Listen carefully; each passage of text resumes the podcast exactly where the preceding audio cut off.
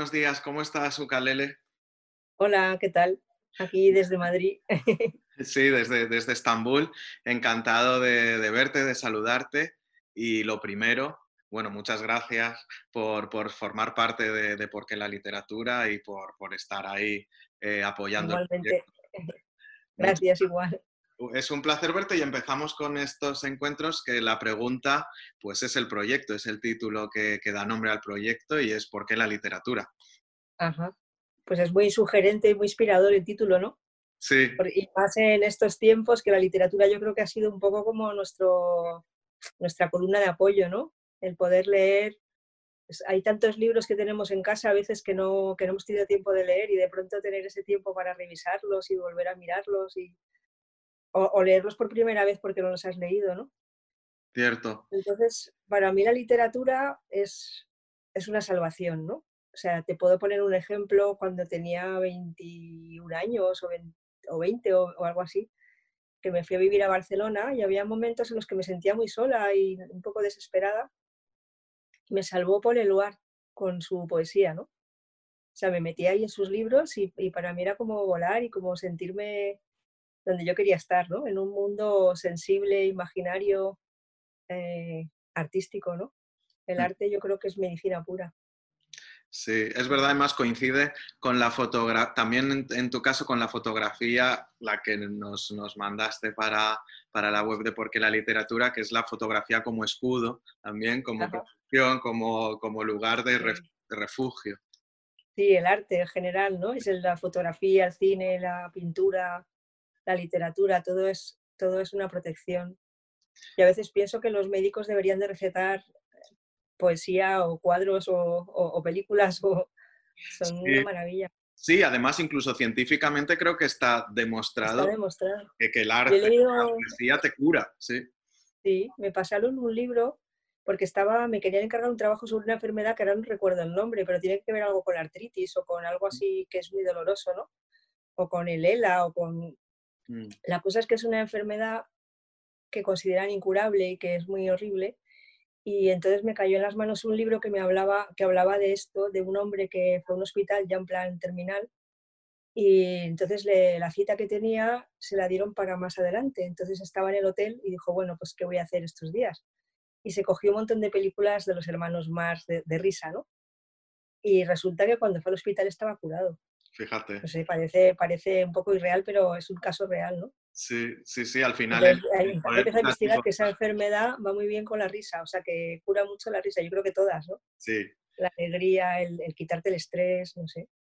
Sí, sí, yo creo que el arte tiene un poder curativo que además eh, el otro día hablaba con, con Nucho Ordine, que, es el autor de La utilidad de lo inútil, y, comentábamos, por ejemplo, lo que decía tanto Heidegger como Italo Calvino, como, bueno, diversos autores que hablaban del uso en realidad, de, entender lo útil como lo que, lo que nos cura, lo que nos hace mejores. Por lo tanto, la utilidad del arte en gran medida. Claro, yo de joven tenía mucho problema con sentirme un poco frívola, porque decía, el arte para, es para mí, ¿no? ¿Para quién es? Esto es como una frivolidad. El panadero hace pan para que la gente coma, el que te hace la ropa, cosas que son como vitales y útiles, ¿no? Y ahora en la crisis se ha visto muy claro, yo adoro a los que venden las verduras, vamos, les, les abrazaría porque te salvan la vida, ¿no? Sí. Y que estés en tu casa y te lleguen ahí unas cestas de verduras increíbles, ¿no? Y se me está yendo el hilo, espera. Sí, pero la importancia también del arte, no solo del pan, digamos. Sí. entonces yo decía, claro, ser artista es una frivolidad, soy una frívola, no vale para nada, en realidad me, me comía mucho el coco con eso, ¿no? De tener una labor social. Y descubrí que el arte, aunque sea inútil, es más útil que cualquier otra cosa. O sea, tú puedes pasar un día sin pan, pero sin alimento espiritual creo que es más difícil. Creo que, que, que decaes totalmente, ¿no? Sí, decía, creo que, ah, García Lorca, eh, en un momento, hay un discurso en el, que, en el que dice que, bueno, tengo que estar con el obrero que pide pan, pero yo propongo que en lugar de un pan entero se dé medio pan y un libro, poesía y pan. Sí. sí. Y, respecto a la foto, me interesa esta, esta idea de la literatura que desborda los libros, la imaginación a través de las palabras y de la imagen. Eh, ¿cómo esta idea de una imagen vale más que mil palabras, tan recurrente y, dicha a todas horas, ¿qué, ¿qué, te parece? Pues a mí me parece que es que a veces sí, ¿no? Que a veces una imagen te lo dice todo, ¿no? Que te llega desde China una imagen que te hace entender cosas que pasan en un país tan lejano, ¿no? Y, pero yo creo que es muy estática, muy, muy, muy cerrada, ¿no? En cuanto a la creación me refiero también, ¿no? O sea, tú lees un libro, lees una poesía, lees un cuento y en tu imaginación aparecen todas las imágenes. Se me está... He perdido el audio. ¿Ahora me oyes? Yo estoy todo bien. Te, he perdido. ¿Ahora? ¿Se me oye? Sí, ha habido... Cuando, cuando estabas diciendo que era algo estático, se, se fue. A ver, a ver, los duendes por ahí. Pues sí, que cuando tú lees un cuento o un, libro o una poesía, las imágenes las creas tú en tu mente, ¿no? Mm. Tú estás viendo los personajes que estás leyendo, ves cómo van vestidos, cómo tienen el color de la piel, cómo son sus ojos, y has creado toda una escenografía que la has creado tú y que a lo mejor si lo vuelves a leer dentro de tres años es otro mundo, ¿no? Claro y el que lo lea al lado tuyo tiene otra imagen dentro. Entonces, por eso a veces la gente se decepciona cuando ve una película y dice, ay, no es como yo lo había visto, ¿no? Pero en cambio la imagen te paraliza, te paraliza eso, es como, solo es esto, ¿no? Y una cosa que empecé a pensar yo es cuando tienes fotos de tu infancia y esas fotos van borrando el recuerdo, porque de pronto te empieza a quedar solo la foto y empiezas a borrar el recuerdo. Entonces, eh, me acuerdo que estuve, que viví un ritual con indios norteamericanos que no me acuerdo de qué tribu eran, que hacían, hicieron un bautizo y les pedí que bautizaran a mi hija.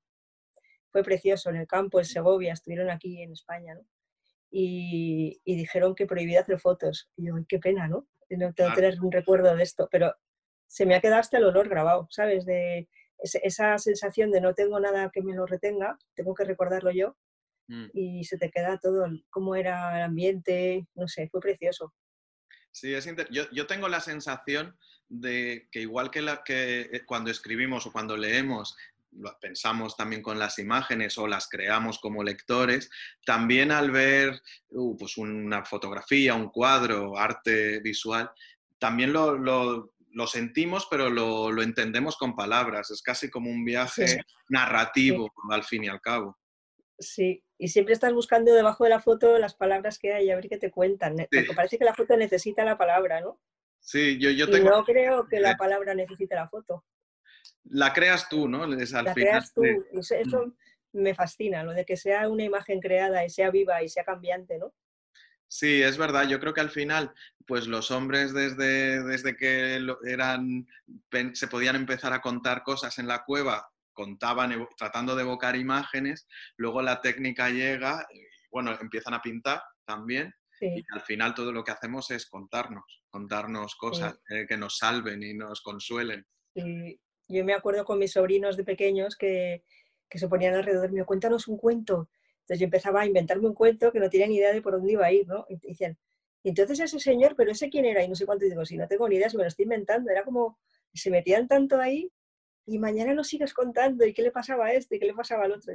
no sé lo que le pasaba porque todavía no me lo he inventado, pero bueno, ellos creían que era una historia que existía, ¿no? Claro, no, eso es maravilloso. que, es, que es verdad que los niños, que al final son los, los mayores, en los índices de lectura famosos, nadie como los niños, son los que más leen. Es una pena que luego abandonemos muchas veces ese.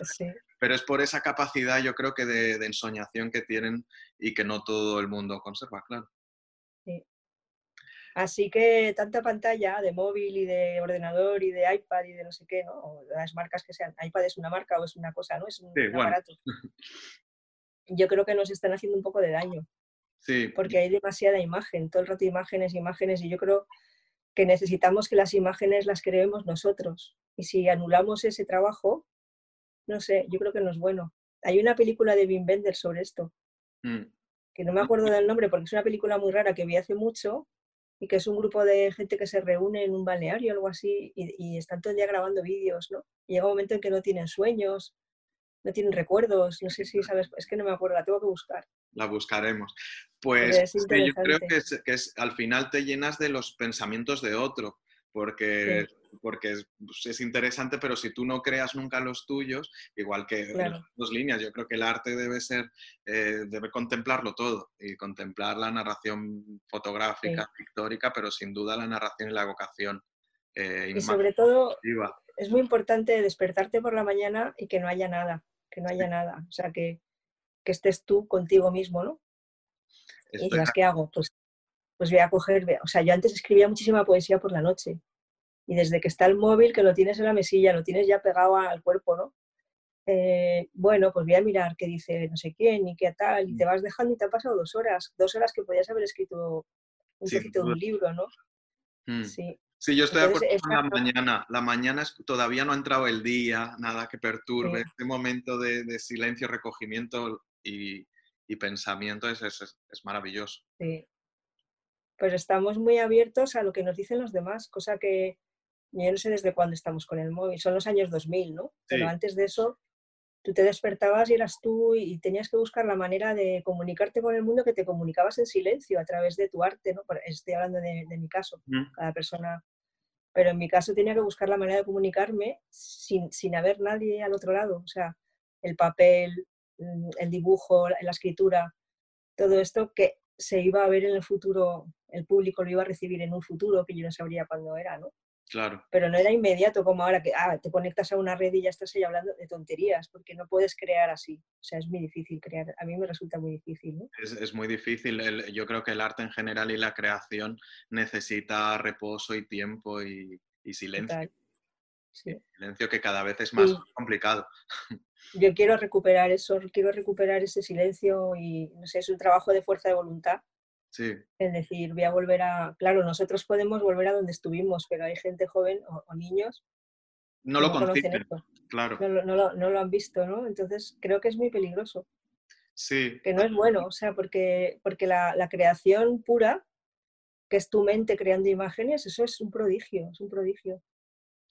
Sí, además es la forma de entender el mundo, de hablar con el mundo, de, preguntarte y quizá incluso de libertad. Es que puedes llegar a perder la libertad total. Bueno, pues de eso es el proyecto. Al fin y al cabo aquí estamos, bueno, con los creadores por supuesto, y el proyecto para llevar esa idea, en este caso desde la literatura, pero desde el diálogo con todas las artes, de que es algo importante, es una pregunta que, queremos poner en, el centro y que al menos tengas la posibilidad de preguntarte y decir, bueno, quizá hay que acercarse a esto. Mm. Sí, y yo creo que mejor que una caja de aspirinas o de cualquier otra medicina que use la gente, que no, para mí no son medicinas, un buen libro es mucho mejor. mucho mejor.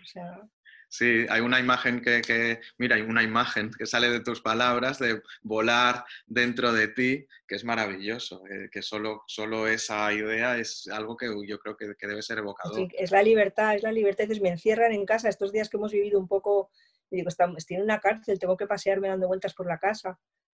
De pronto digo, nadie me puede quitar mi libertad por mucho que me encierren, ¿no? Mi, mi, mi voladura espiritual, no sé. Sí, sí, sí, está ahí. Puedes viajar, no puedes salir de casa, pero a través de, de la creación de la literatura puedes llegar a todos lados. Puedes estar, viajar, sentir, eh, volar, todo. Escribir tú o leer lo que han escrito otros, que es que te metes en unos mundos tan bonitos, es una, sensación. Sí. Y, luego una cosa, sí. Y entender a otro es la forma también de, ponerse en el, lugar de otro.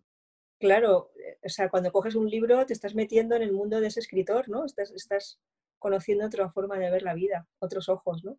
Es como meterte dentro de los ojos de alguien. Sí, y de su, de su sentimiento, de sus oídos, de todo, ¿no?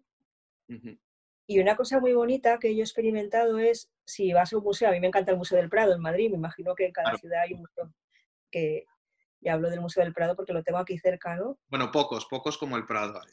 Ya, es que el Prado, no sé, yo estoy enamoradísima, no sé, también es porque es como si fuera mi madre, ¿no? No sé. Y, y vas ahí, escoges un cuadro y te sientas con un cuadernito a escribir sobre ese cuadro. Mm. Y el hecho de escribir te saca un montón de información que tú no, normalmente ves el cuadro dos minutos y te vas, ¿no? No aguantas mucho tiempo delante, pero si haces el ejercicio de escribir, de pronto ves que dentro de ti hay mucha información sobre ese cuadro o, que va surgiendo porque estás haciendo el esfuerzo de observar y de, y de ponerlo en palabras, ¿no? Sí, esa transcripción al final que, haces mediante las palabras. Sí. Sí, pues, pues bueno, pues muchas gracias, eh, Bárbara. Eh, Igualmente. muchas gracias y, seguiremos. Ahora todavía no podemos presentar la punta de lanza del proyecto, que es el libro, hasta que hasta octubre en principio. Las cosas, las circunstancias lo permiten, pero pues eh, ya os iremos contando a los autores los, las acciones y, los proyectos que vamos poniendo en marcha. Genial. Todo lo que sea incentivar la libertad y la creatividad. Sí, pues invitar a todo el mundo a la fiesta, que es la, es la literatura. Sí, total. Pues muchas gracias y gracias. pronto. Y hasta pronto.